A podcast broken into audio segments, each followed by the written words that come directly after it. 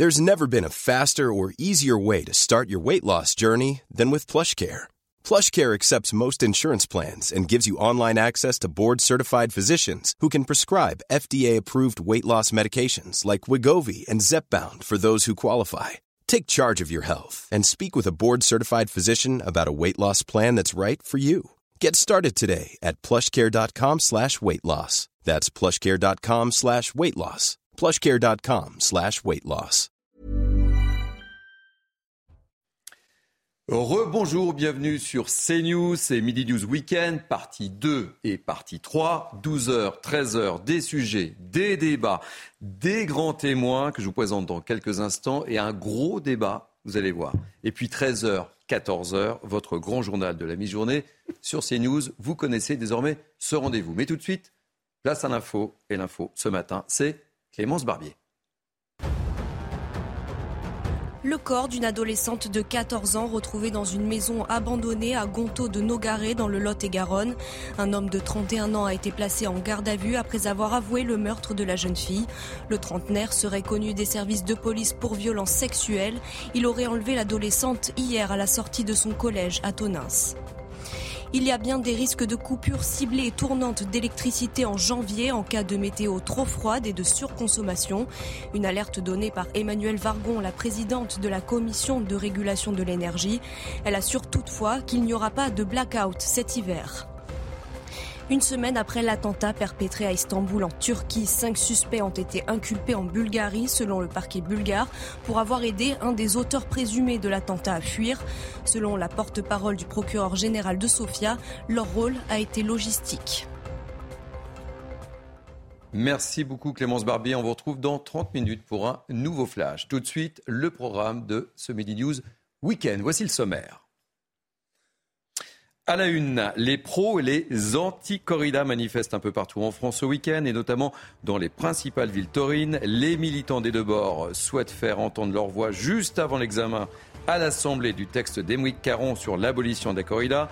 Ce sera le gros débat de notre émission avec des grands témoins et deux invités, un invité pour, un invité contre.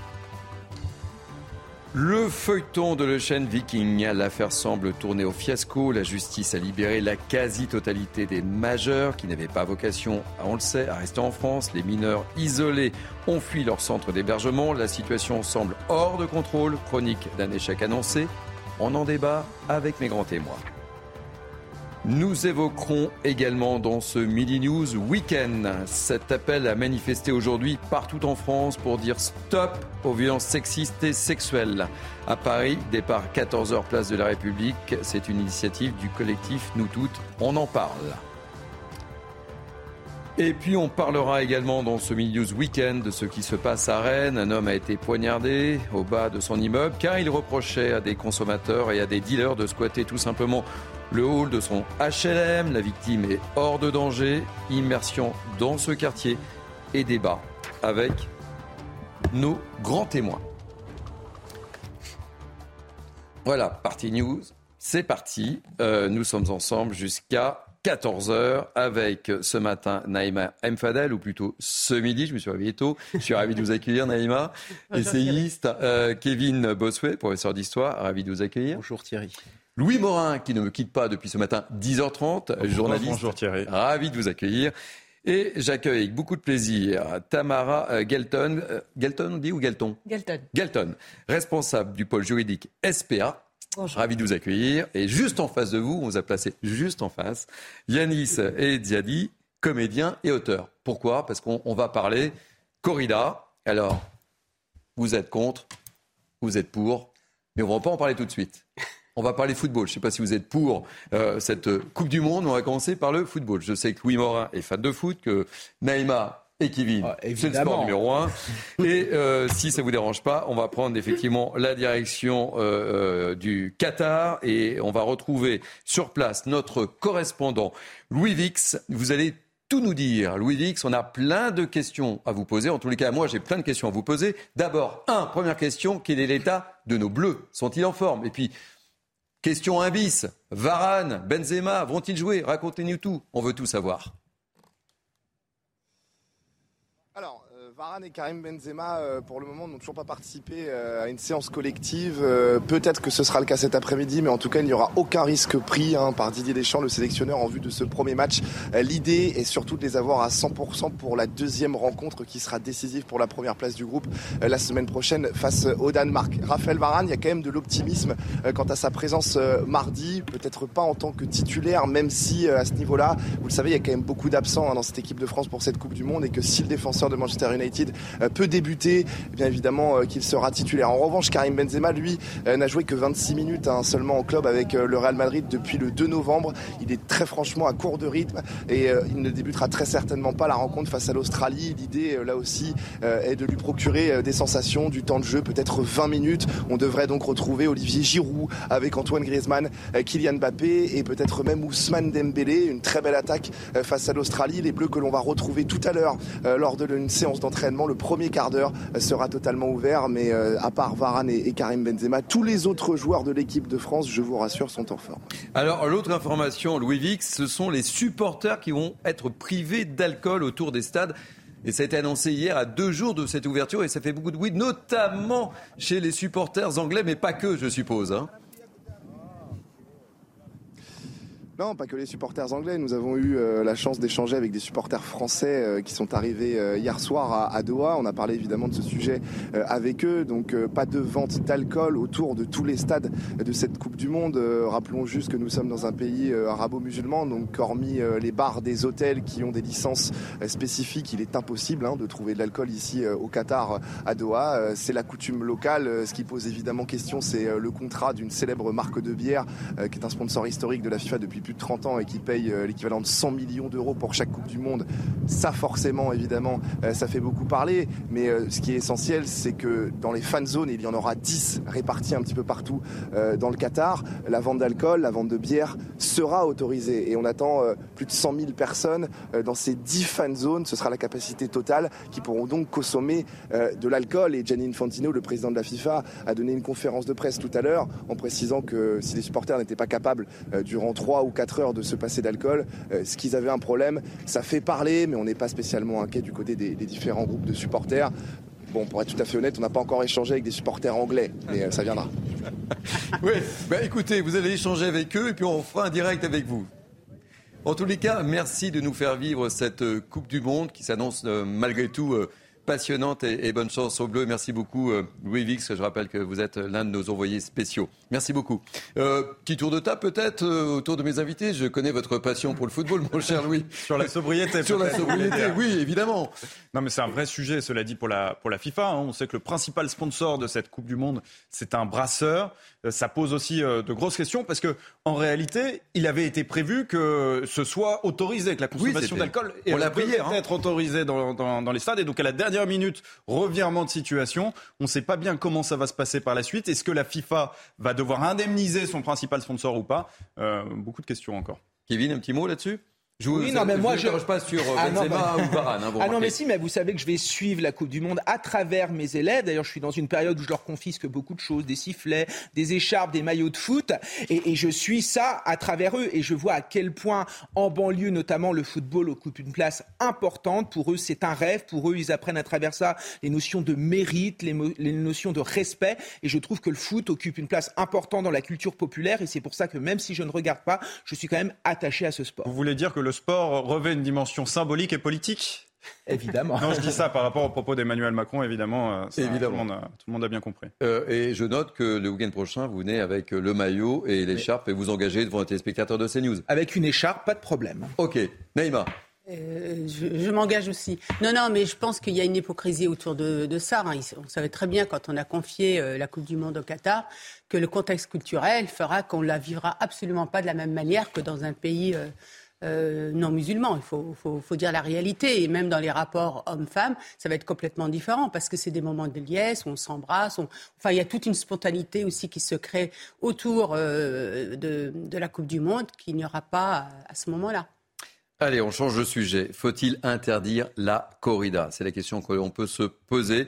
Et c'est l'un des débats forts euh, ce matin dans Mini News euh, Weekend. Plusieurs associations, vous le savez, pour les droits des animaux demandent aux députés et aux sénateurs l'interdiction pure euh, et dure de la corrida en France. Avec nous, donc, Yanis Eziadi, vous êtes auteur et comédien. Le magazine Causeur a sorti un dossier sur la corrida et vous défendez la corrida. Face à vous, on vous a passé juste l'un en face de l'autre.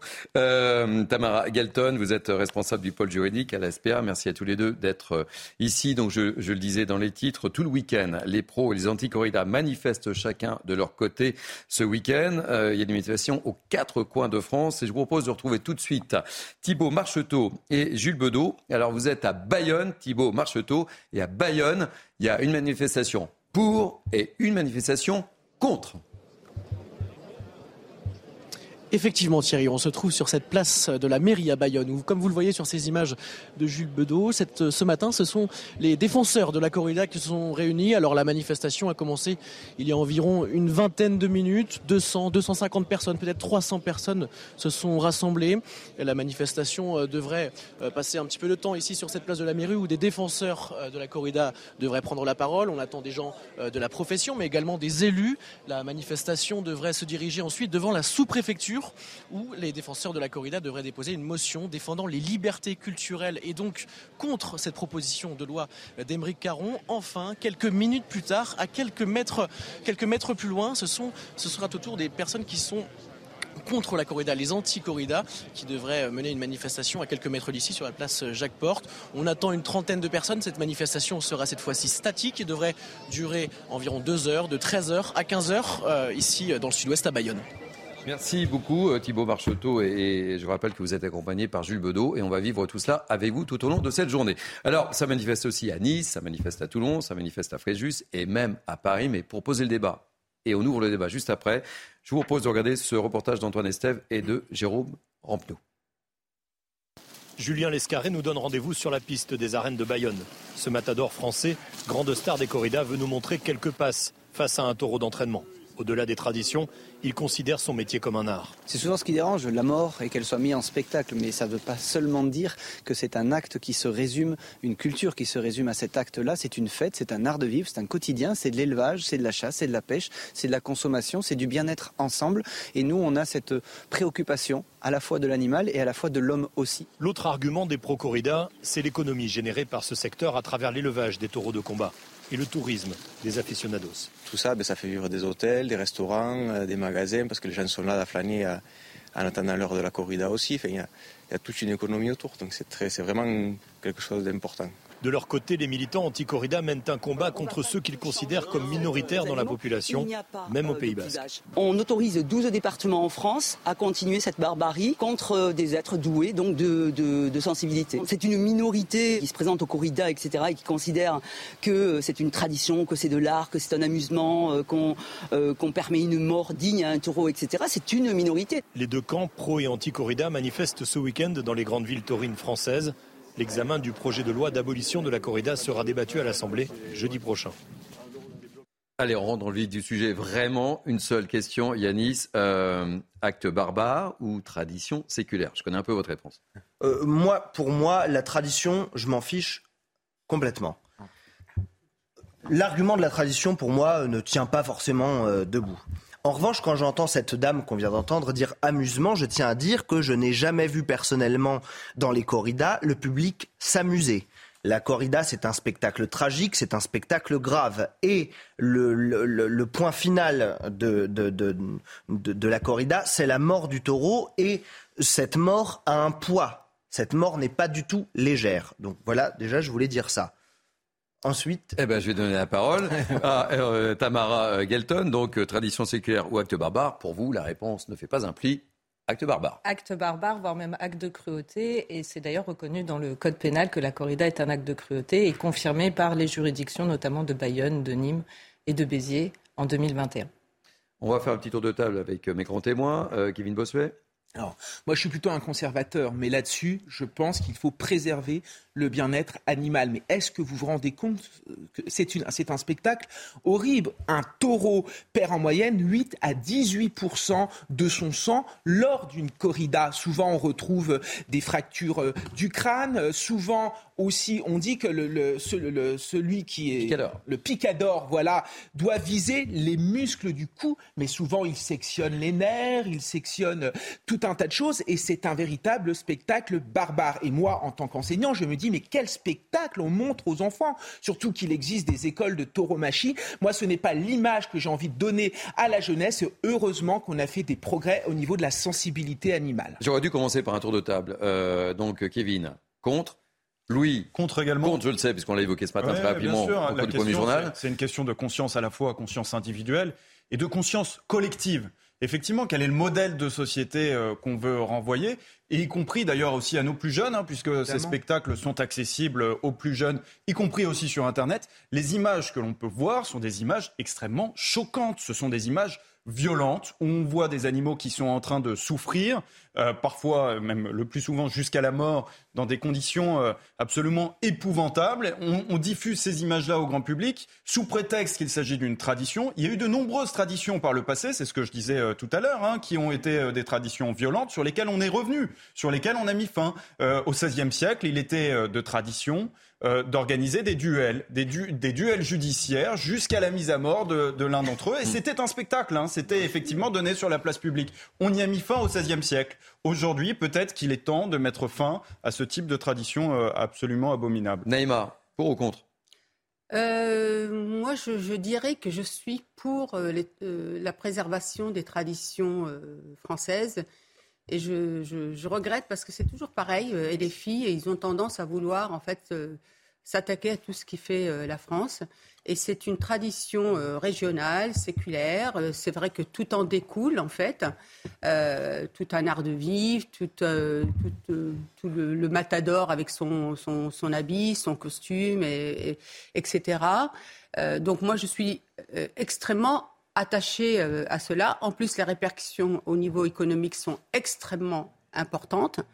Euh, il faut savoir que, par exemple, à Béziers, l'édition 2022 de la Feria a attiré 830 000 ah euh, visiteurs pour une retombée de 40 millions d'euros. À Nîmes, 60 millions d'euros euh, par an.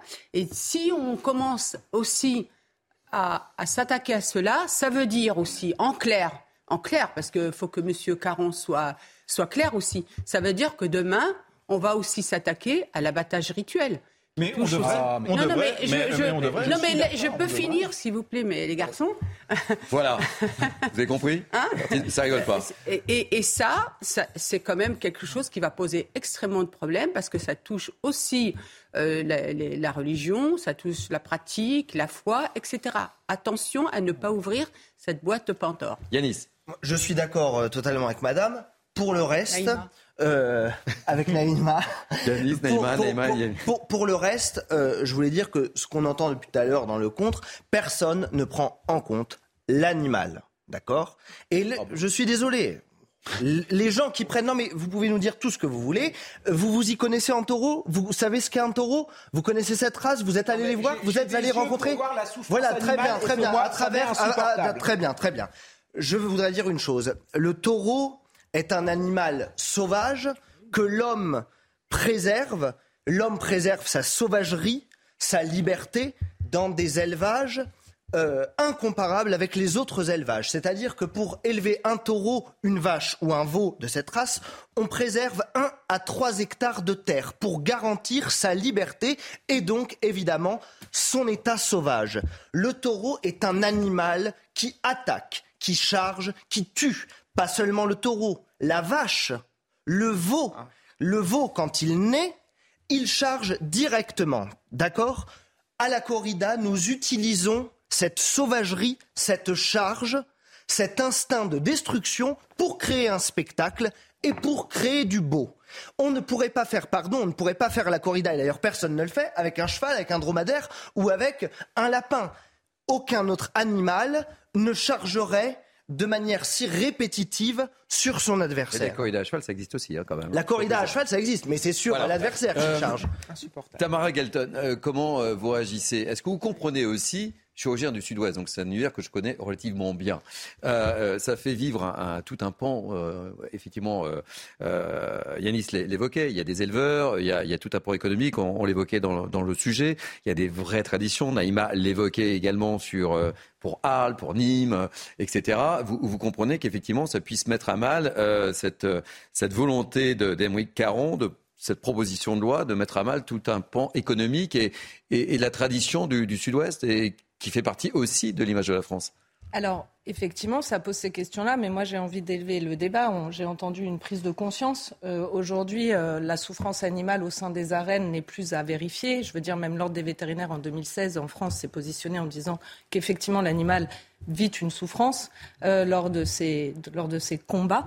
Moi, les questions que j'ai envie de poser, c'est plus est-ce qu'au nom d'intérêts économiques, est-ce qu'au nom d'une tradition, on doit encore tolérer la souffrance, voire pire, la barbarie, l'acte de cruauté. Une fois de plus, je pense que c'est une question sociétale. Et c'est d'ailleurs pour ça qu'aujourd'hui, on essaye de déplacer en permanence ce débat sur ça va mettre fin à une tradition, il y a des intérêts économiques. Oui, mais est-ce qu'aujourd'hui, les intérêts économiques priment sur la relation que les hommes ont face à la cruauté et à la souffrance, et là spécifiquement sur les animaux? Alors, je, vous donne juste, je vous donne. Je veux juste, juste pour alimenter le débat. En février 2022, répondant à un sondage IFOP, 77% des Français se disaient favorables à l'interdiction de cette pratique. Mais attention, dans les villes taurines, évidemment, où cette pratique est ancrée depuis plusieurs générations, 72% des habitants sont favorables au maintien de la corrida. Et on peut le comprendre. Et à cela, je voudrais ajouter que l'opinion est manipulée, je dis bien manipulée, par une campagne de désinformation des anti-corridas extrémistes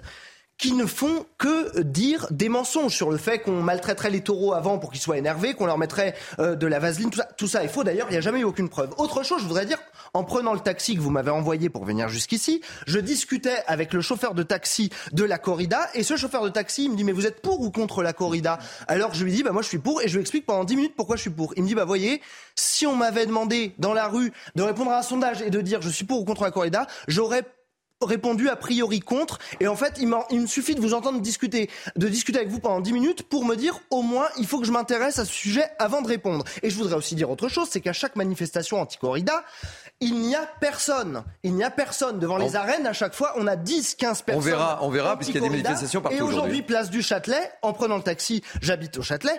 Place du Châtelet il y avait 40 personnes à tout casser Euh, Kevin Bossuet. Déjà sur la tradition française, non, la corrida n'est pas une tradition française. C'est interdit dans plus de 95% des villes. Donc pourquoi on accepterait quelque chose dans certaines villes alors qu'ailleurs c'est parfaitement illégal? Ensuite, ce négationnisme qui, enfin, ce- cette, cette façon de nier la souffrance animale, le stress du taureau, qu'est-ce que c'est que la corrida? On affaiblit, on épuise, on épuise un animal sans le tuer directement. Ça s'appelle juste de la torture. Mais vous n'y Et encore, rien. et encore une fois, il ne s'agit pas de remettre en cause ces traditions. On peut très bien organiser des fêtes taurines, euh, utiliser, euh, utiliser euh, les endroits où on fait ces corridas pour faire défiler, par exemple, des taureaux, et on préservait l'aspect économique. À un moment donné, on est au 21e siècle, il faut faire attention à la sensibilisation des animaux. À un moment, la souffrance animale, c'est une question primordiale, donc il faut à la fois essayer de, de, de ménager les deux camps, oui, à des fêtes taurines dans le respect du bien-être animal. Allez, très rapidement. Mais euh, monsieur qui n'y connaît rien, euh, monsieur qui n'y connaît,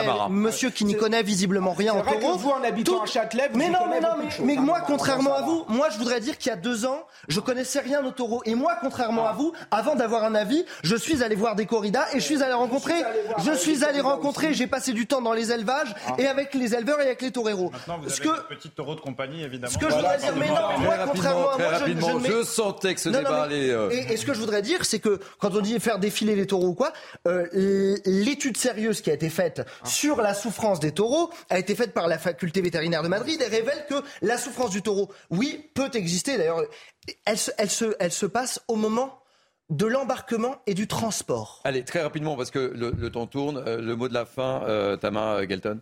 Bah, je tiens juste à rappeler que si une corrida était aujourd'hui organisée euh, dans le nord de la France, les gens seraient passibles d'une peine euh, délictuelle allant de 5 ans d'emprisonnement et 75 000 euros d'amende. Donc Aujourd'hui, pourquoi y a-t-il une impunité juste sur quelques départements, alors même que la loi pénale aujourd'hui sanctionne les corridas qui seraient organisées sur d'autres départements. Il y a donc euh, une vraie différence à ce niveau-là. Et, excusez-moi. Et du coup, on ne peut absolument plus contester le fait que la corrida est un acte de cruauté qui n'est juste pas puni sur certains départements de France. Mais c'est normal. Eh ben, écoutez, on va suivre tout ce qui se passe aujourd'hui. Euh, l'aspect culturel de certaines régions. Donc, on, autorise la cruauté au nom de la tradition. On va, on va suivre ce qui se passe aujourd'hui un peu partout en France et dans les villes taurines. On en débattra. Vous reviendrez. Je vais vous laisser partir ensemble. Faites attention.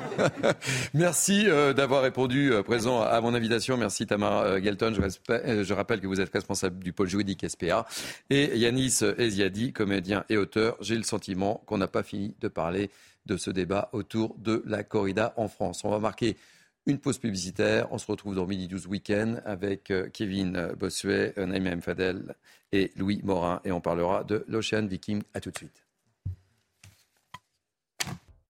Bienvenue sur CNews, c'est Midi Weekend, partie 2 des débats, on décrypte, etc. Mais tout de suite, place à l'info avec Clémence Barbier. L'Union européenne préfère plutôt pas d'accord qu'un mauvais accord dans les négociations sur le climat à la COP 27 en Égypte. Une déclaration du vice-président de la Commission, Franz Timmermans. L'objectif des Européens était de garder en vie la limite du réchauffement d'1,5 degré. Une ambition qui avait été réaffirmée lors de la COP 26 de Glasgow l'an dernier.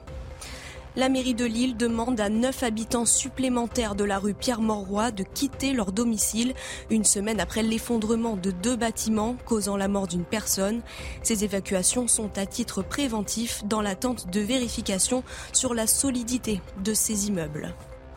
Je suis gay, arabe et travailleur migrant. Une déclaration du président de la FIFA, Gianni Infantino, à la veille du coup d'envoi du mondial 2022. Le patron de la FIFA critique les leçons de morale des détracteurs du Qatar. Le pays est régulièrement critiqué par les ONG pour son traitement des travailleurs migrants ainsi que des personnes LGBT. Merci beaucoup, cher Clémence Barbier. On se retrouve tout à l'heure et on poursuit les débats avec moi ce matin, Naïm Fadel, Kevin Bossuet et Louis Morin. C'était chaud, hein, ce débat autour de la corrida. Hein. C'était bien. J'en étais persuadé d'ailleurs. Allez, on va euh, changer de sujet, si vous le voulez bien. On va revenir sur l'Ocean Viking. Les migrants euh, accueillis euh, dans le Var ont été, pour la plupart, vous le savez, relâchés dans la nature en raison de nombreux vices de procédure. Chronique d'un échec annoncé ou pas, on en parle tous les quatre. Mais explication de Vincent Farandez juste avant. Nous sommes le jeudi 10 novembre dernier. Gérald Darmanin annonce que la France accueillera l'Ocean Viking et les personnes à bord. Les personnes ne relevant pas du droit au séjour et de l'asile sur notre territoire feront l'objet de procédures d'éloignement sans délai. Sur les 234 migrants, 189 sont adultes. Tous sont alors auditionnés par l'Office français de protection des réfugiés et apatrides.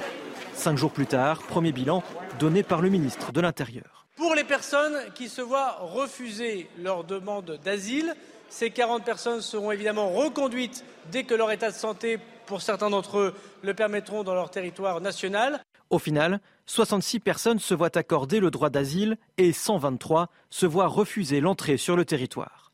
Hier, la Cour d'appel d'Aix-en-Provence a annoncé la remise en liberté de la quasi-totalité d'entre eux, la justice n'ayant pas eu le temps de se saisir de tous les dossiers dans les temps.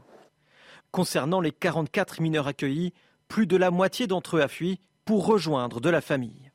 Le gouvernement, lui, admet que les règles ne sont pas bâties pour la pression migratoire actuelle. La pression migratoire s'est fortement accrue ces dernières années en Europe et nos règles ne sont pas bâties pour cette situation.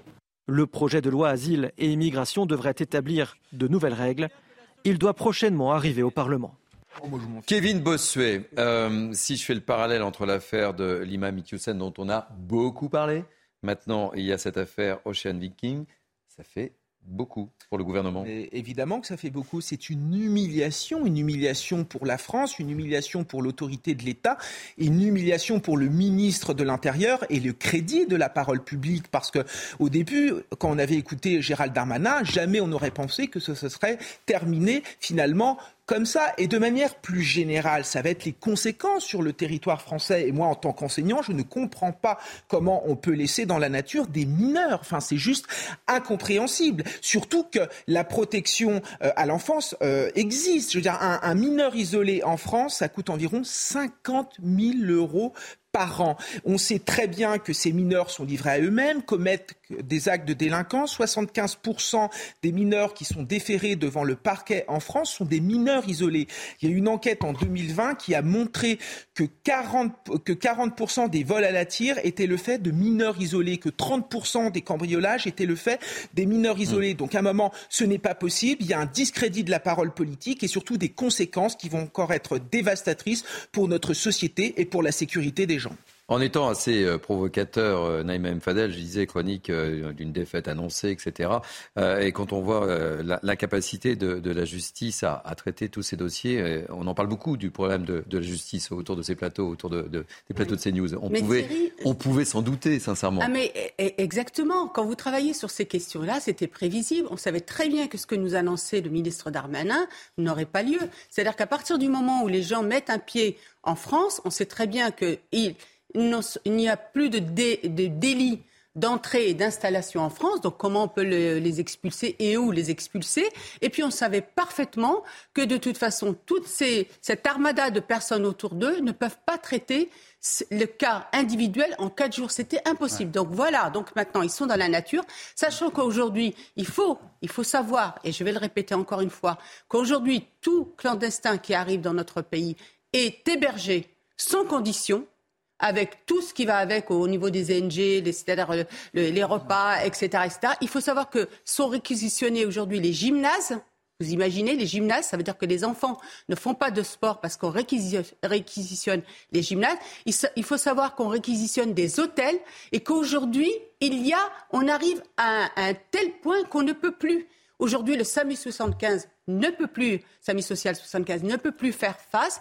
Et aujourd'hui, c'est pour ça que dernièrement, le, président Macron a annoncé qu'il va, pouvoir va devoir les dispatcher euh, en dehors de, la région euh, parisienne. Et il faut savoir aussi euh, autre chose et qui est vraiment extrêmement inquiétant, c'est qu'aujourd'hui, on est en train de régulariser massivement. Alors, vous parlez de la qualité des accueils de ces migrants. Malgré la qualité de cet accueil, ça ne nous a pas empêché de quitter les hôtels et le centre d'hébergement. Euh, Louis Morin, c'est une image euh, pas très positive pour, euh, pour, pour, la France. L'Italie doit bien rigoler. C'est un échec pour le, pour le gouvernement hein, qui avait pourtant promis de déployer de, grands moyens pour accueillir l'Océan Viking. On a vu finalement que dès les premières heures, il y a eu des loupés. En premier lieu, le manque d'interprètes hein, qui a amené à une situation compliquée. Et puis par la suite, rendez-vous compte, en 24 heures, pour euh, les, cinq juges qui étaient euh, déployés sur cette, sur cette affaire devaient passer en revue 173 dossiers. Ça fait quand même 34 dossiers par juge. C'était bien évidemment impossible à réaliser. résultat, un peu plus de, de 100 migrants se sont retrouvés eh bien, en, en vise de, de procédure et donc en liberté par la suite. Et puis il y a aussi la question des mineurs isolés, des mineurs non accompagnés. Hein. il y en avait un peu plus de 40 euh, dans, dans l'Ocean Viking, mais il faut souligner que c'est uniquement déclaratif. Et par mm, conséquent, euh, il y en a une partie qui euh, probablement était majeure. Et sauf que les mineurs isolés, eh bien, on ne peut pas les retenir. Et donc, forcément, il y en a 26 qui ont, fugué. Sans surprise, c'était prévisible. C'était prévisible aussi. Naïma. Oui, mais ce qui est étonnant, en fait, vous savez que l'aide sociale à l'enfance a en charge les mineurs surtout dans les mineurs français, par exemple, qui ont des difficultés sociales, difficultés euh, en lien avec, euh, avec la famille. Donc ça veut dire que ces mineurs isolés à qui on a donné en responsabilité à l'ASE, aujourd'hui sont dans la nature. Donc moi, ce que je pose comme question, est-ce qu'à un moment, s'il arrive quelque chose, est-ce qu'on risque pas de, pointer donc euh, la responsabilité de l'aide sociale à l'enfance et donc de des départements? C'est ça la question qu'il faut se poser aussi. actuellement, Dernier mot sur le sujet. il n'y a plus de bilan hein, qui est communiqué actuellement euh, par les autorités euh, sur l'Ocean Viking, mais selon nos confrères de Nice matin, il n'y en aurait plus qu'une quinzaine. Plus qu'une une quinzaine de migrants seraient actuellement encore retenus dans ce centre de vacances sur les 234 qui avaient été accueillis à l'origine. Autre sujet euh, qui va évidemment euh, vous intéresser, euh, Naïma, dans plusieurs villes du pays, des manifestations contre les violences sexistes et, et sexuelles sont prévues aujourd'hui. L'année dernière, la mobilisation avait rassemblé 50 000 personnes à Paris selon les organisateurs, 18 000 selon la police. Les associations à l'origine de ce mouvement réclament un budget public ainsi qu'une loi pour tenter d'endiguer ces violences en hausse. Rappel des chiffres avec Quentin Gribel. Ce sont des chiffres en forte hausse. Entre 2017 et 2021, le nombre de viols ou de tentatives de viol enregistrés par le ministère de l'Intérieur a doublé, passant de 16 900 à 34 300. Autre donnée qui inquiète, le nombre de féminicides, 118 depuis janvier d'après le collectif Nous Toutes, contre 122 au total l'an dernier. Face à ces faits, 90 associations et syndicats féministes appellent à un raz-de-marée dans la rue. Selon ces organisations, près de 80% des plaintes pour violences conjugales sont classées sans suite, alors que deux tiers des victimes de féminicides avaient saisi la justice avant le drame. Elles dénoncent également des peines jugées dérisoires et réclament donc un budget public de 2 milliards d'euros par an. Autre revendication, le lancement de brigades et de juridictions spécialisées, ainsi qu'une aide financière pour la mise en sûreté des femmes. Mercredi, l'Assemblée nationale a approuvé un nouveau texte. Les victimes pourront désormais déposer plainte en visioconférence et être assistées d'un avocat lors de la procédure. Naïma, je me tourne vers vous. Petite réaction. Bah écoutez, il y a des, des, volontés de vouloir avancer sur cette question des violences euh, faites aux femmes. Mais moi, ce que j'aimerais, c'est que notre pays mette les moyens, autant de moyens qu'a mis l'Espagne. L'Espagne euh, euh, a lutté efficacement contre ces, ces violences. Euh, notamment en mettant, je crois que plus d'un milliard sur la table pour vraiment euh, lutter. Vous savez, je vais vous donner juste euh, mon témoignage en tant qu'élu. J'étais élu en charge de l'action sociale et de la santé, et je me faisais des permanences et je recevais des femmes. Et ce qu'elles me disaient, ces femmes-là, vous aviez souvent des femmes qui n'étaient pas indépendantes financièrement, à qui les assistantes sociales disaient il faut partir, il faut partir du foyer. Voyez Et ces femmes-là me disaient mais comment partir? Moi, je n'ai pas les moyens de partir. Donc moi, ce que j'aimerais aujourd'hui, c'est qu'il y ait une, volonté euh, de, de, mettre à contribution l'ensemble des collectivités pour qu'elles prennent en charge les femmes victimes de violences, qu'elles mettent en lien avec les centres communaux d'action sociale la possibilité de sortir les femmes du milieu extrêmement violent pour ensuite effectivement euh, expulser euh, l'homme, parce qu'il n'y a pas de raison que ce soit la femme qui parte. Mais le temps de mettre en sécurité la femme et les enfants. Et je voudrais vraiment que l'État aujourd'hui délègue aussi aux collectivités ter territoriales. Et j'aimerais aussi faire un appel à l'Association des maires de France pour qu'ils mettent en place aussi quelque chose collectivement autour de cette question des violences faites aux femmes, parce que pour moi, je reste persuadée que c'est le terrain au plus près de ces violences qui sont faites aux femmes. Euh, cette manifestation est, est importante parce qu'il est important aussi de rappeler que c'était l'une des priorités du gouvernement Macron. Kevin Bossuet. Bien sûr, c'était l'une des priorités et je dois bien avouer qu'on n'en a pas vu la couleur. Oui, c'est pour ça que je vous dis ça. Et, et j'aimerais rebondir sur ce qu'a dit Naïma. Évidemment qu'il faut des moyens financiers importants, mais il faut aussi changer les mentalités. Parce que parfois, il y a des femmes qui vont jusqu'au commissariat et parfois c'est une honte pour elles et on leur dit au commissariat. Oui, qui n'osent pas parler. Oui, qui n'osent pas parler. Et quand elles y vont, le, elles tombent sur un policier euh, et on leur raconte, vous l'avez bien cherché, mais est-ce que vous êtes sûr de ce que vous racontez, etc. Il faut vraiment que les mentalités changent. Et moi, en tant qu'enseignant, je le vois également auprès de mes élèves. Il faut faire une forme de pédagogie euh, pour lutter contre le sexisme et lutter contre la misogynie. À l'école, on est dans une société où tout devient objet et même les filles, les femmes deviennent objet et des gamins qui n'acceptent plus finalement d'être frustrés. Et quand une fille leur dit non, ils ne comprennent pas que la fille leur a dit non. Donc ils forcent, ils mettent une main, ils insultent et quand il y a un refus, et, et après on va dans une dégringolade absolument incroyable. Donc les mentalités, je pense que c'est là-dessus, si on change cela, qu'on va pouvoir faire avancer la cause des femmes. Et, et je voudrais vous soumettre un, un chiffre, euh, Louis. Euh, les chiffres sont sans appel. 80% des plaintes pour violence au sein euh, du couple sont classées sans suite. Ouais, c'est effectivement c'est affligeant. Les violences, la lutte contre les violences faites aux femmes, c'était la grande cause du quinquennat oui. d'Emmanuel Macron. 2017-2022. Alors effectivement, on a le, sentiment que pas grand-chose n'a été fait. En réalité, il y a quand même des choses qui ont été faites. Il faut rendre à César hein, ce qui est à César. Il y a des choses qui ont été faites sur le plan législatif. Il y a eu euh, effectivement une loi qui a renforcé l'action contre les violences sexistes et sexuelles en 2018. Et puis il y a eu, euh, vous savez, la pré-plainte en ligne qui avait été euh, possible voilà, à partir de, de 2019. La possibilité aussi d'évincer le conjoint auteur des violences, des violences sexistes ou sexuelles euh, du, du, du, domicile, parce qu'auparavant, ce n'était pas forcément une, évidence, voilà, qui a, été voté en, en 2019. Donc, il y a eu des avancées législatives, mais le nerf de la guerre, on le sait, c'est le budget. Et là-dessus, mm. sur le budget, il n'y a eu quasiment aucune avancée. Résultat, eh bien, on a encore euh, des, un accueil qui est absolument euh, lamentable. un dernier mot, parce que je voudrais qu'on avance très vite. Il y a d'autres thèmes à aborder ce matin. Je quand même dire que Marlène Schiappa a permis quand même la formation des agents au niveau des commissariats parce qu'elle s'est bien rendue compte qu'effectivement, comme disait Kevin, il y avait un problème de l'accueil et de l'écoute de, de, ces femmes. Et il y a eu des formations massives qui ont été faites pour que les policiers soient beaucoup plus à l'écoute et sensibilisés euh, à ces questions. Parce qu'elles ont porté euh, leurs fruits, c'est ça la question. Il faut rester voir euh, les bilans, mais moi je reste persuadée quand même qu'il faut mettre en contribution les collectivités territoriales et même les obliger à mettre en place ces, ces, espaces d'accueil et d'écoute des femmes. On a, on a, le sentiment, comme toujours, il y a de grandes intentions, mais dans les faits, il y, a, il y a assez peu de moyens. Allez, on va prendre la direction du Vilaine. On poursuit notre série de reportages à Rennes, dans l'enfer des quartiers difficiles. Euh, je vous rappelle cette, affaire euh, d'un homme qui a été poignardé tout simplement parce qu'évidemment il a dérangé euh, un dealer qui, et qui squattait en, bas de son immeuble. On regarde le, reportage de Michael Chailloux et on en parle ensemble. Je travaille dans des bureaux juste à côté de l'immeuble HLM où a eu lieu l'agression en début de semaine. Installée depuis six ans à Rennes, elle a décidé de déménager. Quand moi je vais acheter à manger dans le coin, je mon sac bien accroché à côté de moi. Et, euh, et, puis bon, bah, j'essaye de, de, tracer parce que bon, je me sens pas en sécurité. Dans le quartier voisin d'Italie, au niveau du centre commercial, le trafic se fait sous les yeux de tous. Victor et Mathilde habitent ici depuis 45 ans. Ils viennent quand même chez nous. Pour, pour, mettre leur drogue, pour la cacher. La ville de Rennes, à majorité de gauche, entend la détresse de ses habitants. L'adjointe à la sécurité nous a transmis ce communiqué après le fait divers du début de semaine. La ville de Rennes, en lien avec les partenaires et les acteurs du quartier, va proposer aux habitants un temps d'échange sur place pour que les habitants puissent venir s'exprimer.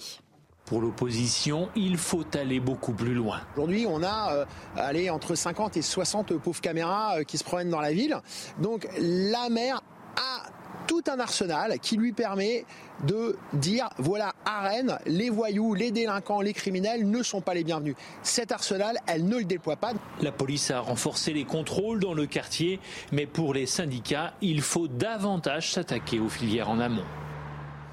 Naïma, lorsqu'on regarde ce reportage de Michael Chailloux, c'est terrible. Hein. C'est-à-dire qu'en fait, les gens euh, apprennent à vivre avec. Euh, vous avez ce témoignage Bah oui, c'est quasiment normal. On baisse la tête, en fait. Oui, c'est une, réalité dans les. Une espèce de défaitisme absolu face oui, au Oui, on est. Euh, même, je crois que les pouvoirs publics aussi, il hein, faut dire les choses, sont maintenant sombres dans un fatalisme aussi. C'est-à-dire qu'on a laissé aussi ces quartiers se fonctionner en vase clos en enclave. On a créé euh, des dispositifs pour que les gens euh, finalement s'organisent entre eux avec leur propre association, leur propre médiateur, etc., etc.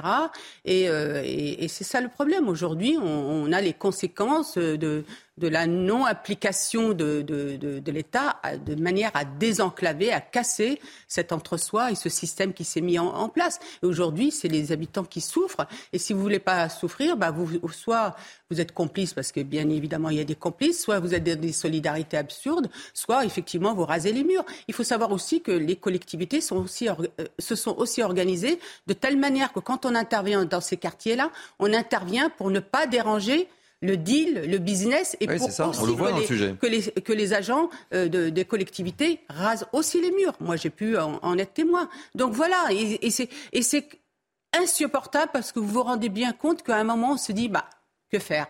Eh bien, euh, il y a aussi, euh, je pense qu'à un moment, il faudra porter, porter je pense, Changer un peu la stratégie. oui, non, mais même, je vais, je vais être honnête avec vous, à un moment, les, les, ces habitants devront porter plainte contre l'État pour non-assistance à personne en danger. quand on les entend là, euh, ils ont plutôt. Oui, mais à un moment, je pense que ça arrivera parce que y a, y a le, le, le, là, je, enfin, je pense que c'est le trop plein aussi. Louis Morin. Rendez-vous compte, on a laissé se créer des cartels dans des cités et globalement sur une bonne partie du territoire français qui brassent des millions d'euros chaque mois. Évidemment, vous avez une puissance privée et euh, de l'ordre criminel qui devient supérieure à la puissance de l'État. Vous savez combien il y a d'enquêteurs stupéfiants, euh, d'enquêteurs sur la partie stupéfiant, de la sûreté départementale à Rennes? Il y a six enquêteurs consacrés ah aux stupéfiants. Face à eux, ils ont des réseaux organisés, des réseaux criminels qui sont organisés avec des effectifs de plusieurs dizaines de dealers sur chaque cité, forcément, ils font pas le poids. Et puis euh, là, vous avez effectivement visiblement une action locale, euh, une, une maire adjointe qui nous dit on organise une grande concertation. Parce que vous pensez qu'il est encore nécessaire de concerter les habitants, d'aller leur demander quel est leur ressenti. Non, il ne s'agit plus de concerter, il s'agit de passer à l'action. Et effectivement, on sait qu'il y a des dispositifs qui sont aujourd'hui à la disposition des collectivités. On sait qu'il y a la possibilité d'installer des caméras de vidéosurveillance qui montrent leurs effets. Parce qu'effectivement, elles gênent ces caméras de vidéosurveillance, elles gênent les trafiquants. Parfois, ils arrivent même à, vouloir les, les scier ou les détruire. La solution, c'est la gentrification de ces quartiers. Il faut casser la logique de ces quartiers-là. Bien sûr, mais pour gentrifier, il n'y a qu'une seule solution, c'est d'abord de réussir à, écarter euh, tous les trafics. Euh, voilà, autorité, fermeté, gentrification. Kevin Bossuet, un, mot sur, euh, sur le sujet? Oui, non, mais moi, ce qui me choque, c'est que la ville de Nantes s'est dégradée en l'espace de 10 ans. Il y a encore 10 ans, c'était une ville au sein de laquelle il faisait bon vivre. Aujourd'hui, mais c'est horrible. Et on part souvent. Là, on est sur Rennes, mais c'est à, peu près similaire. à peu près similaire. on est sur Rennes, là. On est sur Rennes, d'accord. Je ne sais pas pourquoi, je suis Non, mais sur une obsession sur Nantes. Hein, oui, je suis obsédé par Nantes. oui, non, mais Rennes, c'est exactement la même chose. En fait, on est dans l'ouest de la France. C'était des villes au sein desquelles il faisait bon vivre. Que cela soit Nantes ou que cela soit Rennes. C'est un petit peu euh, euh, la même chose. Et finalement, des habitants qui sont livrés à eux-mêmes, des habitants qui ne savent plus à quoi se raccrocher, et surtout un problème de sécurité, parce qu'il y a des fusillades parfois en pleine journée, des, commerçants qui voient des balles perdues, la première, une, et, parfois ça touche les écoles. À Sevran, en 2007, il y a eu une balle perdue qui a traversé une école. À l'époque, on était estomaqué, on se dit mais ce n'est pas possible, sauf qu'aujourd'hui, c'est de devenu une banalité, on personne n'est ému de voir à quel point finalement il y a des règlements de compte, cela se fait dans l'indifférence général. Et encore une fois, je suis d'accord avec Naïma, dire les habitants devraient porter plainte contre l'État pour non-assistance à personne en danger. Je ne sais pas si vous avez remarqué et entendu dans le reportage de Michael Chailloux, hein, il le dit très clairement, le bailleur social se dit conscient des difficultés, travaille à des solutions et dit que certains habitants sont aussi complices des trafiquants. Et le bailleur social n'a pas voulu s'exprimer euh, devant notre micro. Oui, bien sûr, complice des trafiquants, parce qu'en réalité, les, trafiquants rendent un certain nombre de, services hein, dans ces cités. Vous avez finalement les trafiquants qui euh, font presque du régalien, c'est-à-dire qu'ils assurent la sécurité. Parce que leur enjeu, c'est d'éviter qu'il y ait des problèmes d'insécurité autres que le deal dans la cité pour éviter qu'il y ait euh, la police qui euh, doive intervenir et qui viennent parasiter leur activité. C'est une réalité, on le sait. Donc effectivement, on, on laisse libre cours à ces trafiquants de prendre en charge toute une partie de l'activité régalienne, c'est l'abandon de nos territoires. Eh bien, écoutez, ce sera le mot de la fin. Je voulais qu'on parle ensemble du 18 sommet euh, de la francophonie qui s'ouvre aujourd'hui à Djerba. On n'a pas eu le temps, mais on en parlera ah, tout à l'heure dans le grand journal de CNews. Louis Morin, merci. Vous nous quittez Merci euh, Thierry. Au week-end prochain À samedi prochain, avec grand plaisir. Euh, Naïma, Kevin, vous restez avec moi Avec plaisir. On va marquer une pause publicitaire. On se retrouve euh, dans quelques instants pour le grand journal de la mi-journée. Vous êtes bien sur CNews. À tout de suite. Bienvenue, il est quasiment 13h, c'est Midi News Weekend. Nous sommes ensemble encore durant une heure, partie 3 de ce Midi News Weekend, avec le grand journal de la mi-journée. Et tout de suite, les titres. Dans cette édition, on va euh, évoquer le fléau des rodéos urbains avec un coup de projecteur sur une petite commune de Seine-et-Marne, Compan. Vous allez voir des images édifiantes de ce rodéo, reportage de Fabrice Elsner et de Jeanne Cancard. L'Ocean Viking, la suite du feuilleton, un feuilleton qui tourne au fiasco pour la France. La justice a libéré la quasi-totalité des majeurs qui n'avaient pas vocation à rester en France. Les migrants isolés ont fui leur centre d'hébergement. Retour sur cette claque pour le gouvernement français avec Vincent Farandez. On va évoquer également ce rapport alarmant du secours catholique. La moitié, je dis bien la moitié des Français qui sont aidés par l'association vivent avec moins de 5 euros par jour. L'enquête dans ce journal d'Anne-Isabelle Telet et de Laurent Sélarié. Enfin, à la fin de ce journal, on prendra un peu de hauteur, on ira dans les Alpes. Pourquoi les Alpes, me direz-vous? Parce que les stations de ski ont décidé de reporter leur ouverture faute de neige. Nous serons avec Nathalie Garcia, la directrice de l'Office de tourisme de la station Pézet-Va-Landrez. Voilà, midi 12, c'est parti. Je vous présente mes grands témoins de la matinée. Depuis une heure avec moi, Naïma Mfadel, essayiste, Kevin Bossuet, professeur d'histoire. J'accueille avec beaucoup de plaisir Marc Varnaud, chef d'entreprise, fidèle au poste, et notre ami euh, Harold Iman, euh, notre spécialiste des questions internationales.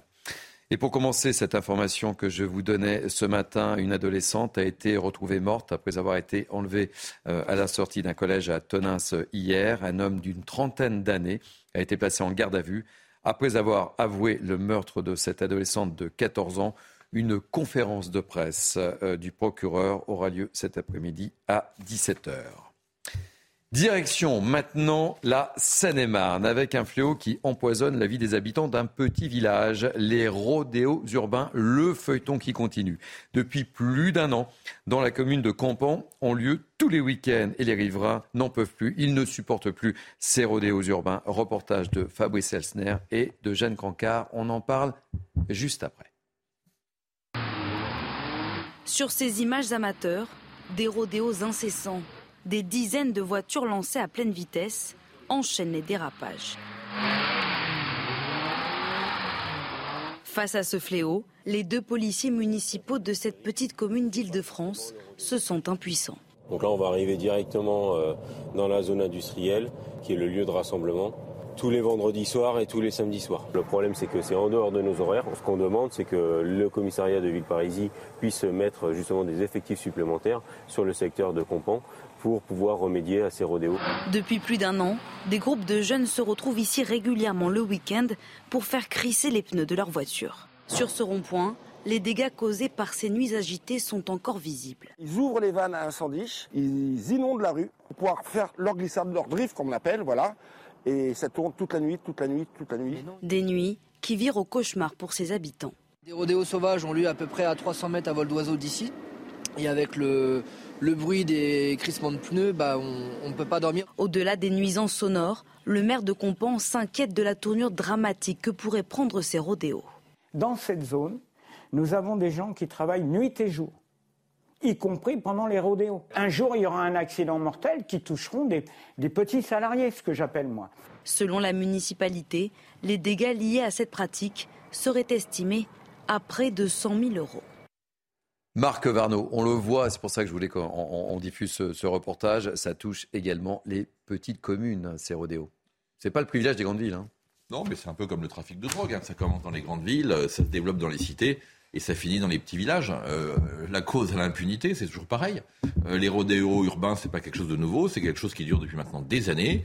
Pourtant, euh, pourtant, c'est un an de prison et 15 000 euros d'amende un rodéo urbain. Combien de fois, combien de fois il y a une peine de un an de prison de prononcer et 15 000 euros d'amende de prononcer? Bon, on va pas dire jamais, ça a dû arriver une fois, mais quasiment, quasiment jamais. Donc je crois que de toute façon, tant qu'il n'y a pas de volonté politique forte pour apporter des sanctions incontournables, on n'y arrivera pas. Kevin Bossuet.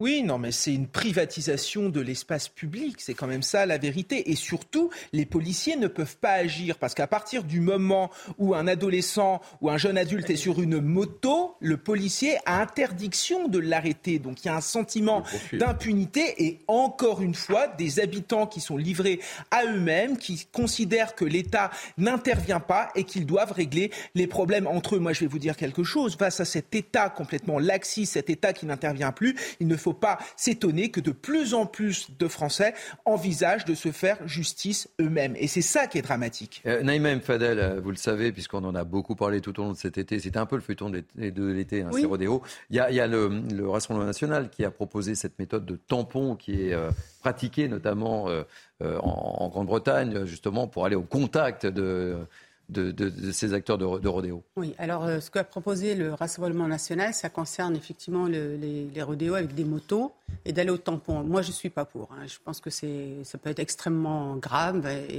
Et, d'ailleurs, euh, même euh, en Angleterre, ils, ils, reviennent à ça parce qu'apparemment, ça ne fonctionne pas et que justement, il y a des accidents sur cette situation à Campan, euh, le, le, le, comment dirais-je, la différence, c'est que c'est en voiture, c'est des voitures, c'est des voitures qui se donnent rendez-vous sur un espace, qui le privatisent effectivement, et qui font, euh, qui font leur rodéo. Donc c'est différent, c'est pas les, mo les motos, c'est des, des voitures. Moi, je m'interroge effectivement de l'intervention de l'État, parce que là, notamment, c'est pas la, à la police municipale d'intervenir, mais bien à la police nationale ou à la gendarmerie d'intervenir. Donc il y a la place et le rôle de l'État pour faire intervenir les forces de l'ordre. Et puis il y a une possibilité aussi de, de, de, de comment dirais-je, d'entourer cet espace-là avec des, des gros blocs de pierre, comme par exemple ce qu'on fait pour l'installation des, euh, euh, des gens du voyage, voyage. pour empêcher qu'ils s'installent sur un terrain. En général, on met des gros blocs de pierre pour empêcher. Donc là, je m'étonne que rien n'ait été fait et que ce pauvre maire commune, soit... manque de moyens aussi. Quoi. Oui, non, mais, à, à, mais c'est vrai. Ces petites communes manquent de moyens parce qu'il nous a expliqué que ça lui, s'il devait construire oui. un mur, c'est 45 000 euros. Simplement, c'est que... à l'État d'intervenir via le préfet. Marc, un, un, dernier mot sur le sujet. Oui, alors, moi, je, je suis pas du tout d'accord parce que moi, je suis pas dans, moi, moi le, mon, mon, mon, pays, c'est pas le pays dans lequel on essaye de, de, sauver la vie ou de préserver la vie du voyou. Moi, mon pays, c'est celui dans lequel on, on évite qu'il y ait des victimes. Voyez-vous, l'absence de contact tactique, l'absence de contact entre, la, entre la, un véhicule de police et, et, et, un fuyard qui fait un rodéo, ça provoque quoi? L'impunité totale de celui qui fuit. Et donc on incite les gens à fuir. Moi, je préfère qu'il y ait un accident, je vous le dis franchement, mais qu'on on les arrête on les arrête plutôt que de dire ben voilà, ils s'enfuient, oh là là, c'est dangereux, on risque de leur Marc, faire bobo, on leur court Marc, pas après. Commençons déjà que quand on en chope, parce qu'on en, on, on en attrape beaucoup, ils sont jugés et qui ne se re, re, ressortent pas juste avec des rappels à la loi. Commençons déjà par ça, parce que je pense que ça dissuadera. Commençons aussi par... On peut commencer par beaucoup de choses, Naïma. Familles, non, mais on peut commencer aussi par poursuivre les familles de, de mineurs délinquants, ce qu'on ne fait pas aujourd'hui. Commençons déjà par ça, et je pense que ça dissuadera beaucoup, beaucoup d'entre eux. Allez, on enchaîne. On va prendre la direction de Rennes dans l'affaire des quartiers euh, difficiles. Cette semaine, euh, je vous le rappelle, un homme a été euh, poignardé dans son quartier parce que les habitants confessaient à notre micro devoir baisser la tête, baisser le regard face aux dealers qui squattent les entrées d'immeubles. Reportage en immersion de Michael Chailloux. On en parle juste après. Marc Verneau, je suis sûr que vous avez plein de choses à dire. Nadège travaille dans des bureaux juste à côté de l'immeuble HLM où a eu lieu l'agression en début de semaine. Installée depuis six ans à Rennes, elle a décidé de déménager. Quand moi je vais acheter à manger euh, dans le coin, je mon sac bien accroché à côté de moi. Et, euh, et, puis bon, bah, j'essaye de, de, tracer parce que bon, je me sens pas en sécurité.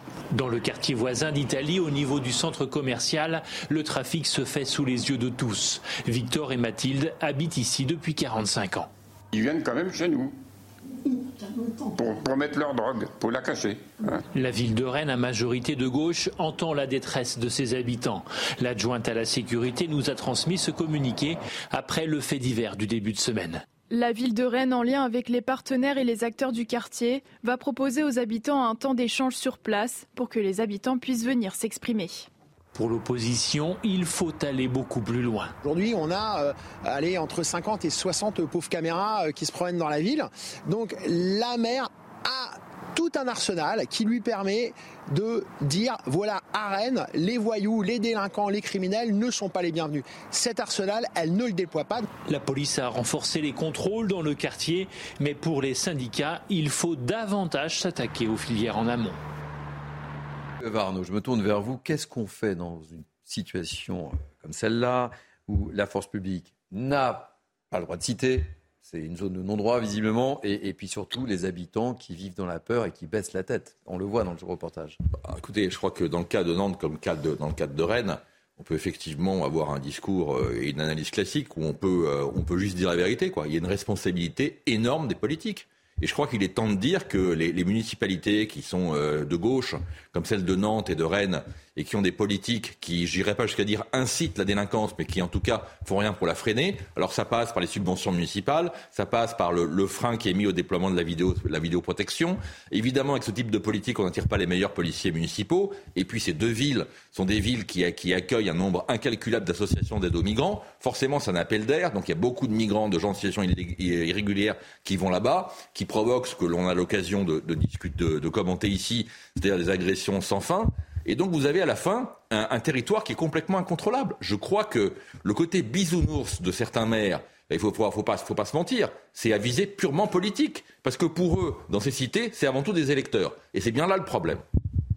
Kevin Bossuet? Oui, évidemment qu'il y a de l'électoralisme. Là, on voit bien la conséquence d'une politique de gauche au niveau municipal, que cela soit à Rennes ou que cela soit à Nantes. Moi, je crois qu'il faut casser ces quartiers. Ça fait 30 ans qu'on nous dit cassons ces quartiers, cassons ces quartiers, mais il faut vraiment euh, le faire. Et surtout, aller vers une forme de gentrification. Parce que la vérité, c'est qu'on a affaire dans ces quartiers à des gens qui ne savent pas se défendre et surtout qui ne connaissent pas les lois, qui, qui, qui, qui, qui ont vraiment du mal, si vous voulez, à protester puisqu'ils ont intériorisé le fait que finalement c'était comme ça, il fallait faire avec ces délinquants et je dirais même ils sont même assignés à résidence. Ce qu'il y a de dramatique quand vous allez dans ce genre de quartier, et moi je me suis déjà rendu parce que j'ai des amis qui vivent dans ces banlieues, c'est quand vous arrivez, on vous demande ce que vous faites là. Est-ce que vous voulez de la drogue? Si oui, on vous indique où ça se trouve. Sinon, qu'est-ce que vous faites ici? Qui vous allez voir? Dans quel immeuble? À quel étage? Enfin, c'est juste incroyable que ça puisse exister en France. Donc à un moment donné, il faut une véritable volonté politique parce que les politiques nous disent ils agissent, ils agissent, ils agissent, mais on n'en voit toujours pas la couleur et c'est scandaleux. Là, ce qu'on qu constate aussi, euh, Naïm Fadel, c'est que cet homme qui a voulu euh, faire fuir les dealers, etc., mmh. euh, a été tout simplement poignardé. Fort heureusement, il, oui, sorti. Et c'est la bataille de l'intimidation. Exactement. En fait. Et c'est pour ça que moi, je voudrais que le, dire à la gauche et à l'ultra-gauche et, et euh, au vert, etc., que maintenant, il faut peut-être qu'ils changent leur logiciel. Et que s'ils ont toujours des visées électorales, c'est fini. C'est fini. Aujourd'hui, les habitants des quartiers sont en train de prendre leur liberté face à la gauche, qui leur a fait, miroiter un semblant de, de, envers eux qui est plutôt de l'indigénat et effectivement une, une, une, assignation aussi à origine, etc. Si c'est fini, parce que oui, maintenant, enfin... de plus en plus des quartiers, moi je l'ai remarqué dans les dernières élections, que c'est qu'aujourd'hui les gens ont vocation à, à voter pour la droite et voter pour plus de fermeté et d'autorité. En fait, on, vraiment, hein, je crois qu'aujourd'hui, on doit absolument revoir un peu ce logiciel. Et j'en appelle aussi à la droite, parce qu'en fait, la droite a laissé aussi tomber ces quartiers où souvent elle n'allait pas euh, faire euh, campagne sous prétexte de... Euh, ils, ne vont pas être sensibles à un discours. Aujourd'hui, ils sont sensibles à, des discours de plus d'autorité, de plus de fermeté, de plus de sécurité. Et surtout, moi, ce que j'ai envie de dire, on en a marre aussi que des habitants des quartiers soient assignés à résidence à origine et racialisés par la gauche. Un dernier mot, euh, Marc Varnaud, sur le sujet, avant d'enchaîner. Le bailleur social euh, qui se dit conscient des difficultés travaille, soi-disant, à des solutions. Il n'a pas voulu répondre à Michael Chailloux. Mais en fait, il signale aussi que certains habitants sont complices de, de ces travaux. Bien sûr. Évidemment, et je crois que ce que vient de dire Naïma est, est, est tout à fait juste. Hein. Dans, dans, le processus politique électoral, qui est quand même le, la colonne vertébrale du problème, vous avez d'un côté des gens qui instrumentalisent certains habitants des, cités pour trouver une majorité là où ils n'en ont pas. Donc ils font voter des gens qui habituellement votent pas et qui vont venir, qui vont venir percuter de plein fouet la majorité, existante. En général avec des discours qui sont extrêmement anti-police. Et donc ça provoque un véritable affrontement. Les bailleurs sociaux au milieu de tout ça, ils sont totalement impuissants. Vous savez, un bailleur social, si, quand il appelle la police ou la police municipale, la police ou la police municipale ne vient pas, qu'est-ce qu'il peut faire? Il a un gardien par bloc d'immeuble et il a en face de lui 50 voyous. Il peut rien faire. Sauf que, pour rebondir sur ce que euh, vous venez de dire, Marc, et je suis tout à fait d'accord avec vous, moi, pour avoir travaillé sur des villes, notamment Mantes-la-Jolie, qu'est-ce qu'ils me disaient les gardiens? C'est qu'ils étaient confrontés à une violence, à des intimidations, mais on leur demandait de porter plainte, eux. Moi, ce que j'avais relevé, c'est que c'était au bailleur social de porter plainte à la place des gardiens et ne pas mettre en difficulté le gardien. Alors il y a un autre sujet qui est celui de la plainte sous X, qu'en France on déteste pour des raisons idéologiques, mais qui pourtant serait bien utile dans un certain nombre de sujets, et notamment dans ces sujets de, contre les bandes organisées, le trafic de drogue en banlieue. Ceux qui portent plainte sont en général intimidés, eux ou leur famille. S'ils pouvaient le faire sous X, ça serait un avantage pour tout le monde. Allez, on change de sujet. Retour ce matin, ou plutôt ce midi, sur l'Ocean Viking. Les migrants accueillis dans le Var ont été, pour la plupart, vous le savez, relâchés dans la nature en raison de nombreux vices de procédure. La justice n'a pas été capable de traiter tous les dossiers dans les quatre jours impartis. Chronique ou pas d'un échec annoncé. Explication Vincent Parendaise. Nous sommes le jeudi 10 novembre dernier. Gérald Darmanin annonce que la France accueillera l'Ocean Viking et les personnes à bord. Les personnes ne relevant pas du droit au séjour et de l'asile sur notre territoire feront l'objet de procédures d'éloignement sans délai. Sur les 234 migrants, 189 sont adultes. Tous sont alors auditionnés par l'Office français de protection des réfugiés et apatrides. Cinq jours plus tard, premier bilan donné par le ministre de l'Intérieur. Pour les personnes qui se voient refuser leur demande d'asile, ces 40 personnes seront évidemment reconduites dès que leur état de santé, pour certains d'entre eux, le permettront dans leur territoire national. Au final, 66 personnes se voient accorder le droit d'asile et 123 se voient refuser l'entrée sur le territoire. Hier, la Cour d'appel d'Aix-en-Provence a annoncé la remise en liberté de la quasi-totalité d'entre eux, la justice n'ayant pas eu le temps de se saisir de tous les dossiers dans les temps. Concernant les 44 mineurs accueillis, plus de la moitié d'entre eux a fui pour rejoindre de la famille. Le gouvernement, lui, admet que les règles ne sont pas bâties pour la pression migratoire actuelle. La pression migratoire s'est fortement accrue ces dernières années en Europe et nos règles ne sont pas bâties pour cette situation. Le projet de loi Asile et Immigration devrait établir de nouvelles règles. Il doit prochainement arriver au Parlement. Marc Varnon. Alors, chronique euh, d'un échec euh, annoncé, c'était prévisible, ça ne vous surprend pas C'est quoi votre état d'esprit? On en a beaucoup parlé depuis euh, quelques jours, évidemment. Pourquoi D'abord, pourquoi un échec annoncé? Moi, je le mettrais au pluriel. Des échecs annoncés.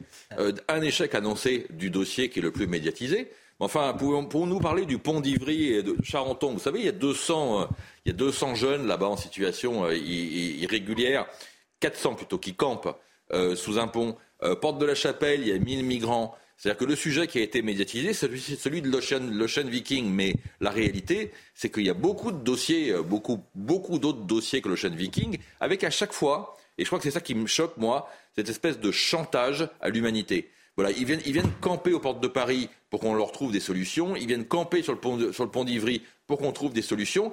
Et cela se fait quand même, pardonnez-moi, mais au détriment des Français qui souffrent le plus. Les 4 millions de Français qui sont euh, mal logés aujourd'hui, les 10 millions qui sont pauvres, eux, ils n'auront sans doute pas droit au relogement dans les mêmes conditions. Moi, ça me choque, ça. Et je pense que l'on devrait arrêter d'en parler, parce que sans médiatisation, ces problèmes-là n'existent pas. Et là, est-ce que vous ne faites pas le parallèle avec euh, l'affaire de l'imam Ekyusen euh, même cause, même combat, et image de marque bah, de la France quelque peu écornée? Je crois que c'est l'aggravation de notre problème global de justice. Et on est toujours aussi sur le même sujet. On s'entête à répéter à l'infini depuis des années que le 1% du budget de la justice en France, le plus faible d'Europe, enfin tout a été dit, il faut absolument le doubler, le tripler. On ne fait rien.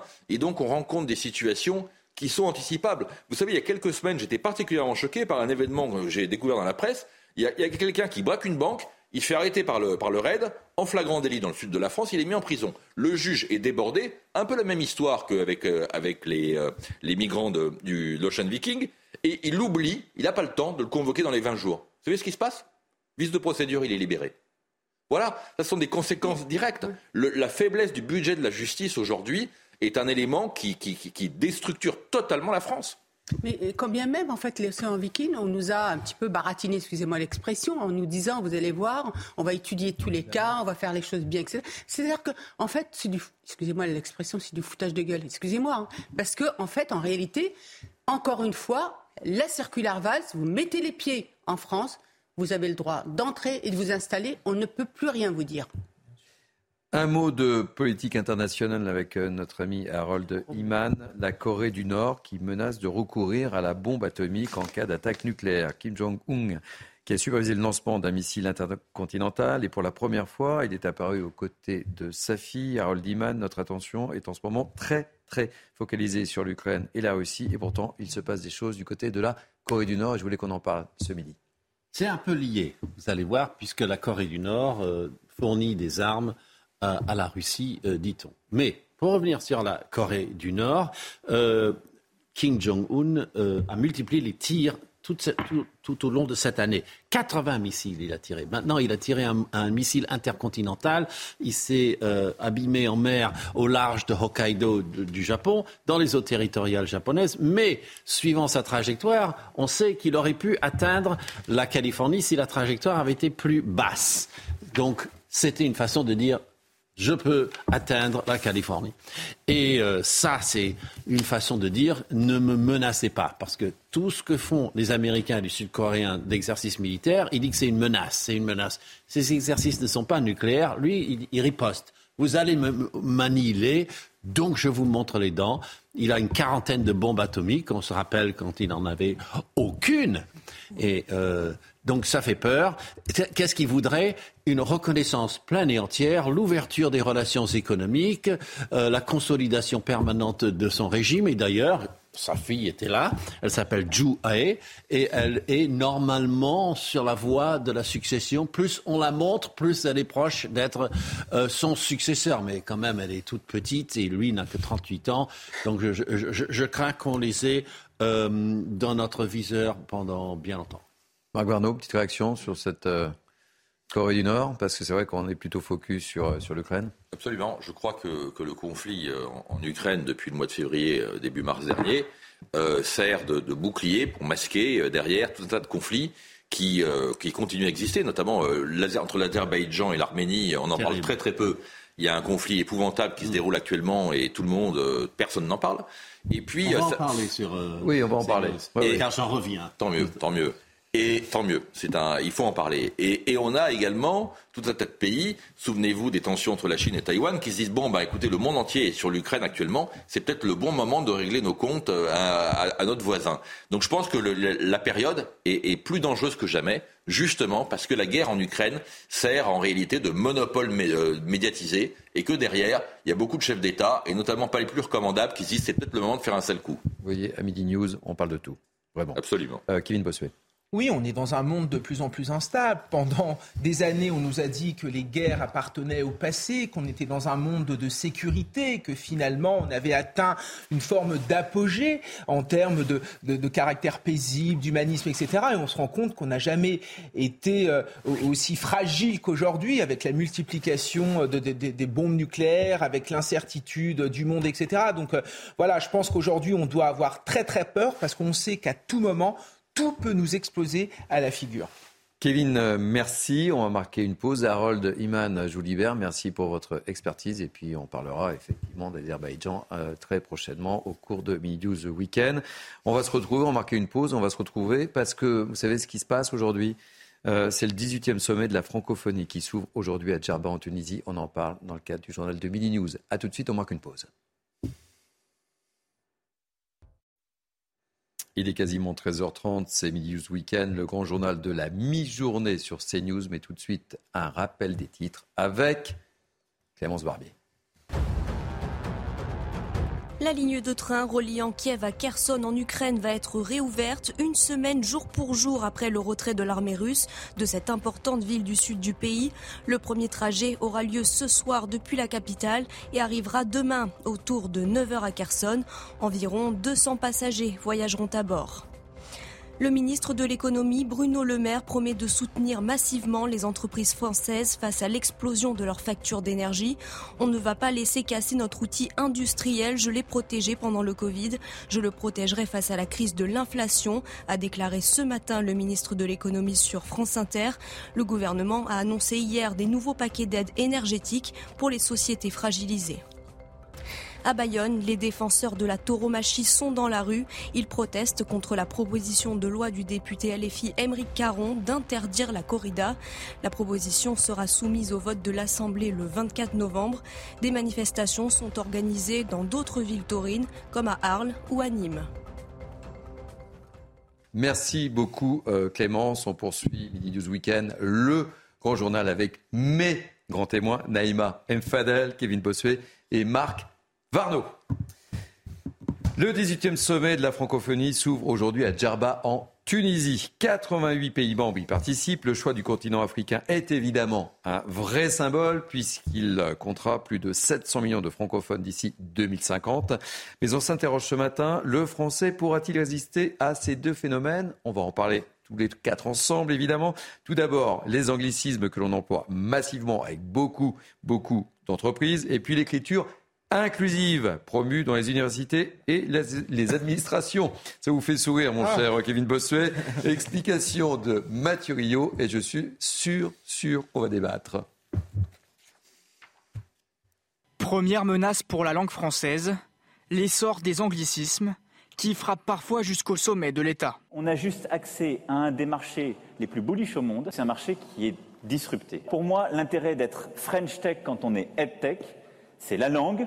Le franglais, un dialecte de plus en plus présent dans le monde des affaires, du tourisme et parfois de la politique, comme l'explique Sami Biazoni, co-auteur de Malaise dans la langue française. C'est ce qu'on appelle le globish, cet anglais matiné de français ou de, et de formes simplifiées ou calquées sur notre langue euh, que tout le monde ou tout le monde dans les grandes entreprises pratique presque au quotidien aujourd'hui. Et je crois qu'il y a eu en plus une, mutation anthropologique euh, assez majeure finalement avec le Covid, puisqu'on a développé ces formes de communication à distance.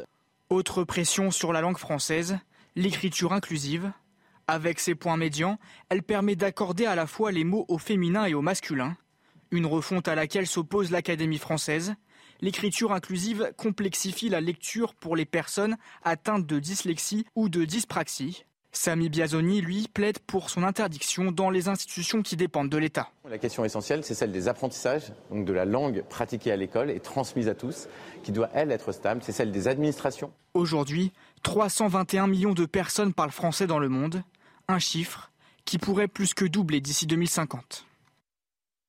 Alors, Naïma Mfadel, est-ce que notre très très belle langue est sous la menace Oui, je pense qu'elle est sous la menace, mais euh, euh, c'est sous la menace parce qu'on a décidé politiquement de la menacer. La francophonie, moi j'ai eu le, bonheur euh, d'être sur le continent africain pendant quelques mois et j'ai pu me rendre compte combien malheureusement aujourd'hui euh, elle était mise à mal par les décisions qui étaient prises en France, notamment entre 2012 et 2016. Le, président Hollande a décidé de baisser euh, les financements, euh, notamment des, écoles françaises, hein, qui permettaient ce rayonnement, les instituts culturels aussi, la diplomatie aussi. Il faut savoir que 512 postes ont été, ont, ont, été supprimés, 33 millions d'euros ont été, une baisse de 33 millions d'euros. Donc effectivement, aujourd'hui, ben, comme la nature a horreur du vide, vous voyez par exemple au niveau de l'offre des établissements scolaires, ben, aujourd'hui on a les Belges, on a les Britanniques aussi,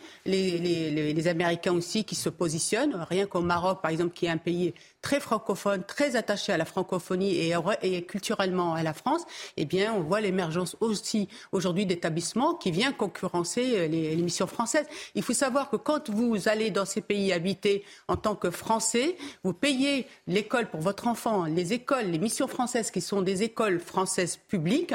Ici, vous ne payez pas un centime. Là-bas, vous payez l'équivalent de 6 000 euros pour un enfant, par exemple, en maternelle. Est-ce que vous imaginez? Hmm. Kevin Bossuet, je m'adresse au professeur d'histoire. Vous avez le sentiment que notre belle langue française est menacée, vous aussi? Mais évidemment qu'elle est menacée, parce qu'on ne prend pas soin de cette belle langue. Et quand vous avez des élites politiques qui sont davantage... Ben on le voit dans le reportage, là, notre ah, président ah, Bien sûr. Quand vous avez des élites politiques qui sont davantage fascinées par la mondialisation, par les États-Unis, et qui méprisent notre culture, notre identité, ben vous aboutissez à des décisions qui ne sont pas celles que nous devrions prendre. Et moi, je le vois également au quotidien en tant qu'enseignant, avec ceux qui utilisent l'écriture inclusive. Il y a beaucoup d'enseignants qui utilisent l'écriture inclusive pour échanger entre eux en nous disant que c'est une honte que le masculin l'emporte sur le féminin. Mais avec l'écriture inclusive, c'est la bêtise qui l'emporte sur le bon sens. Je ne vois pas en quoi notre langue serait sexiste. Notre langue est belle. Il faut la défendre. Il faut respecter ses règles. Et quand je vois certains professeurs utiliser l'écriture inclusive en classe ou quand je vois une présence de l'écriture inclusive dans les manuels scolaires, je trouve que c'est scandaleux. C'est quand même aux hussards noirs de la République de préserver notre langue et quand ces derniers contribuent finalement à la détruire, c'est juste une honte. Je savais qu'en vous posant la question, Vous allez être très, très, Passionné. très bavard et passionné. Euh, on va évoquer dans ce journal ce rapport annuel du Secours catholique. Le constat est sévère. La moitié des personnes accueillies par l'association vivent avec moins de 5 euros par jour. Regardez ce reportage sur un marché. Il est réalisé par euh, Anne-Isabelle Tollet et Laurence, Laurent pardon, Célarier. Cette femme au gilet couleur moutarde attend la fin du marché pour pouvoir se nourrir gratuitement. Les fins de mois sont de plus en plus difficiles, c'est ça? Bien sûr. On va attendre les légumes. Qu'est-ce qui reste, on prend. Vous faites ça tous les jours Non, de temps en temps. Ce commerçant n'a rien à lui donner, mais sur ce marché du 15e arrondissement de Paris, on constate des changements d'habitude liés à la hausse de la pauvreté en France. Au lieu de prendre un kilo de banane, ils prennent deux bananes. Au lieu de prendre un kilo de clémentine, ils vont prendre six clémentines. Oui, on a des gens qui ne peuvent plus acheter comme ils achetaient avant. Dans son rapport 2022 sur la pauvreté, le Secours catholique estime que la moitié des ménages étudiés disposent de moins de 5 euros par jour et par personne de reste pour vivre. On a plus de gens qui vont venir faire euh, vraiment les, les fins fins de marché, regarder sous les tables. Si on jette pas une aubergine, euh, une tomate, euh, ils les récupèrent directement. Nous, on leur donne en fin de marché. Vous avez récupéré quoi aujourd'hui? Avec une inflation qui atteint des niveaux inédits depuis 30 ans, il faut parfois choisir entre manger, se chauffer ou s'habiller. J'observe que plein de clientes qui viennent acheter surtout des chaussettes et des pulls et des peignoirs, quelque chose qui tient chaud. Qu'est-ce qu'ils vous disent? Euh, Ils disent qu'on achète pour que, parce qu'ils savent que ça il fait froid, le gaz va augmenter.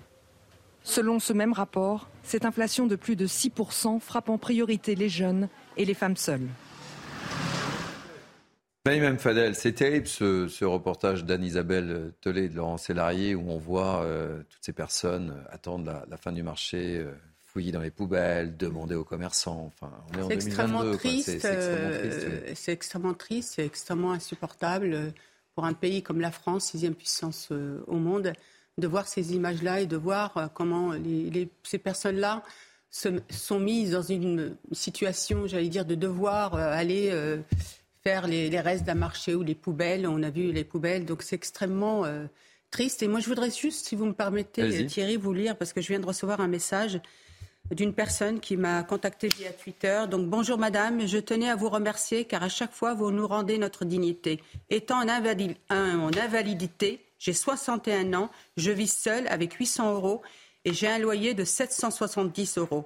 Certes, j'ai l'APL, mais je dois payer l'eau, le gaz et l'EDF. Je vis sur mon découvert, mais je garde ma fierté. Merci à vous. Kevin, un mot? Oui, non, mais c'est dramatique. Ce qui se passe, c'est un véritable déclassement avec des gens qui n'arrivent pas à joindre les deux bouts. On entendait souvent des familles nous raconter qu'elles avaient des difficultés à partir du 25 du mois du 20 du mois, mais aujourd'hui on est autour du 10 du mois. Moi je vois de plus en plus des gens se précipiter autour des poubelles de magasins, multiplier les bons de réduction et je vois de plus en plus d'enfants qui ont faim, d'élèves qui ont faim parce qu'ils n'ont pas pris un, bon petit déjeuner et parfois le seul repas qui est consistant c'est le repas de la cantine. Donc il y a un vrai problème et là les prix vont continuer à augmenter et je l'ai encore vu cette semaine avec des augmentations qui sont juste pas possibles. Je suis allé dans un supermarché, j'en ai eu pour 38 euros, je n'avais rien. Enfin, à un moment donné, ça va poser un vrai problème parce qu'il y a le problème de la dignité. Quand vous n'arrivez plus à vous nourrir correctement ou quand vous n'arrivez plus à euh, nourrir vos enfants, là, on touche à quelque chose de très précieux, la dignité humaine. Un mot de politique, grogne sociale, euh, fiasco politique et juridique autour de l'Ocean Viking, la maîtrise des flux migratoires. Des questions euh, sur lesquelles nous reviendrons ce soir avec euh, Éric Zemmour à 20h. Le président du mouvement Reconquête sera face à Boc Côté sur CNews. Un rendez-vous donc à ne pas manquer à partir de 20h ce soir. Tout de suite, une question qui a suscité beaucoup de débats dans la partie 2 de Midi News Weekend. La corrida, tradition séculaire ou acte barbare.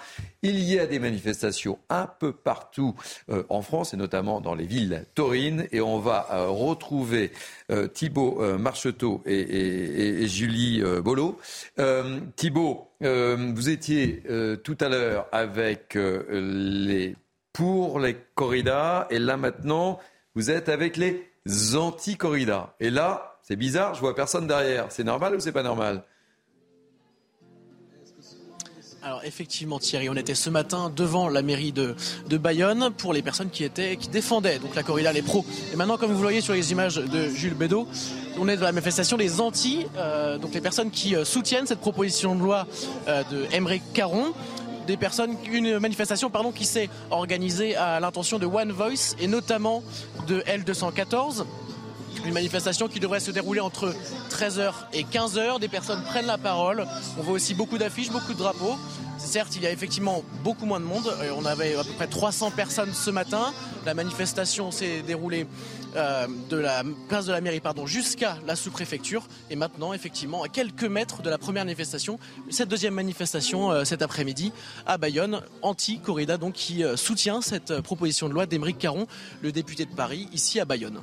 Merci beaucoup Thibault Marcheteau. Je rappelle que vous êtes accompagné par Jules Baudot.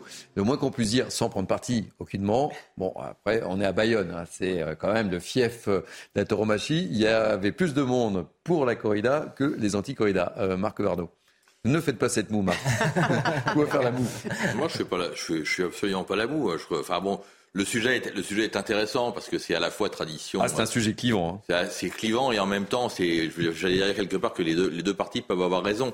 Là, là, là où ça me choque, c'est que M. Émeric Caron, qui demain nous interdira le défilé aérien au prétexte que les avions de chasse de l'armée française polluent, maintenant s'intéresse depuis Paris au corrida dans le sud de la, dans le sud de la France.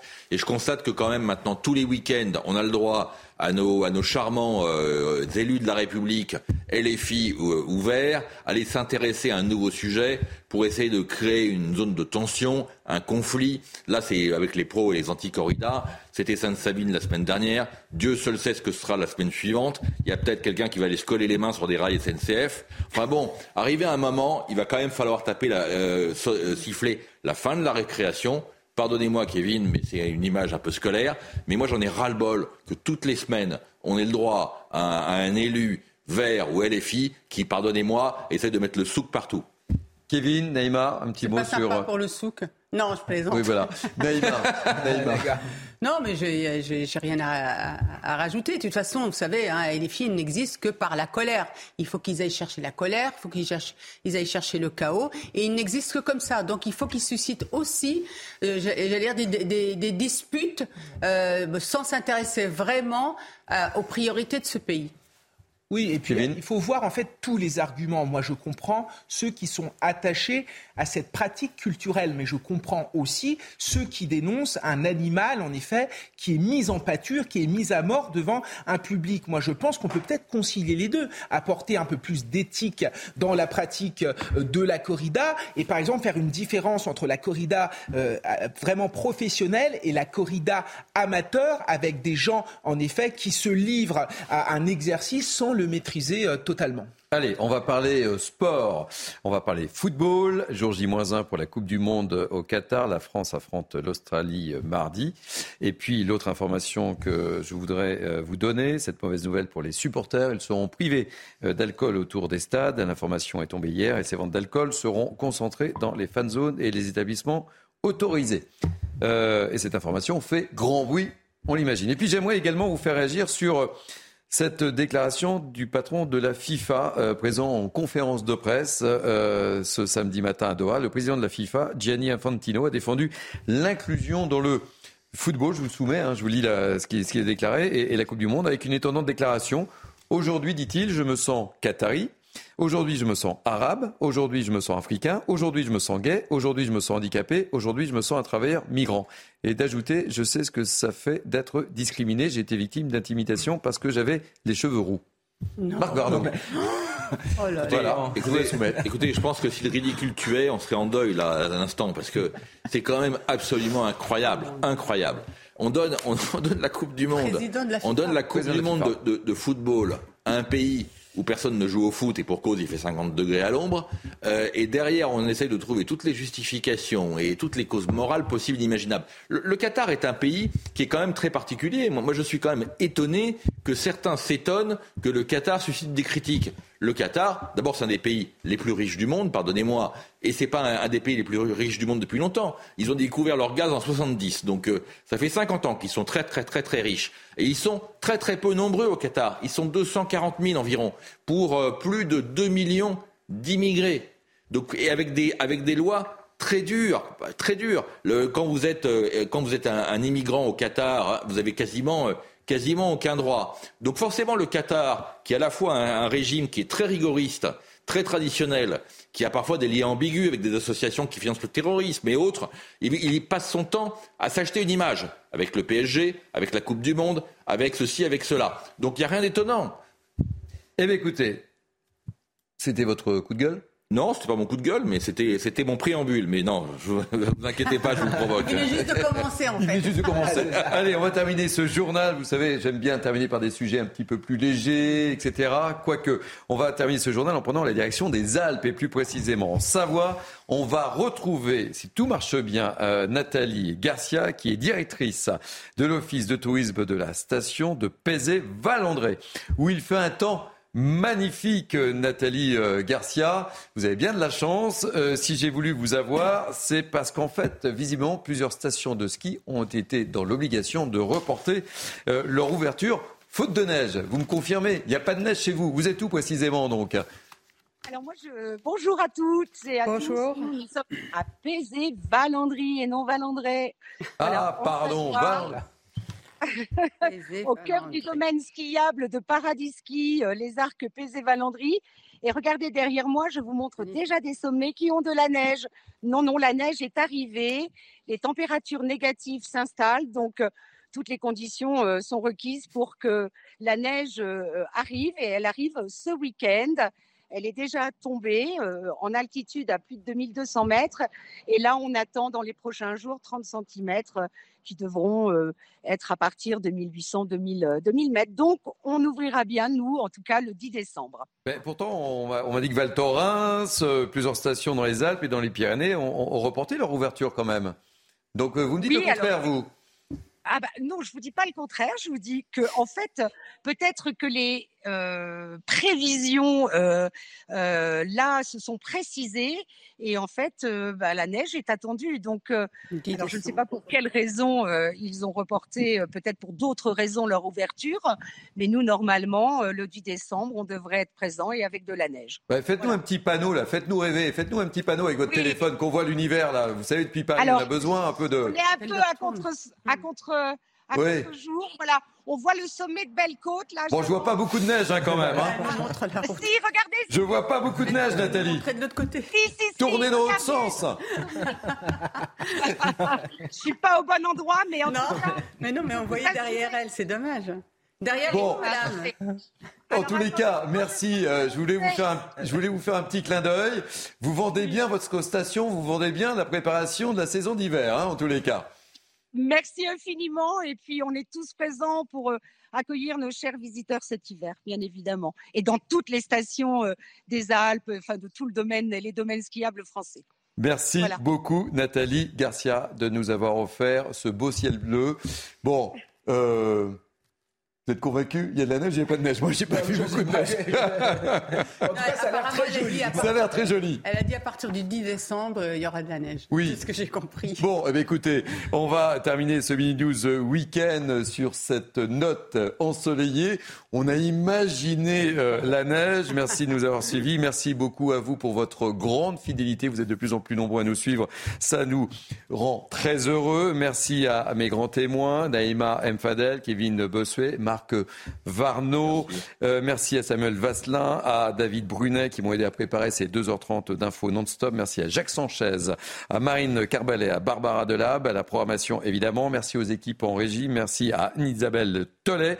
Tout de suite, c'est Barbara Klein avec la belle équipe, on va pas dire team, hein, on va dire la ouais. belle équipe, restons euh, français, n'oubliez pas, retrouvez-nous sur cnews.fr et moi je vous donne rendez-vous demain dès 11h pour Midi News, n'oubliez pas, 11h pour Midi News. Belle journée sur CNews. Merci. Planning for your next trip?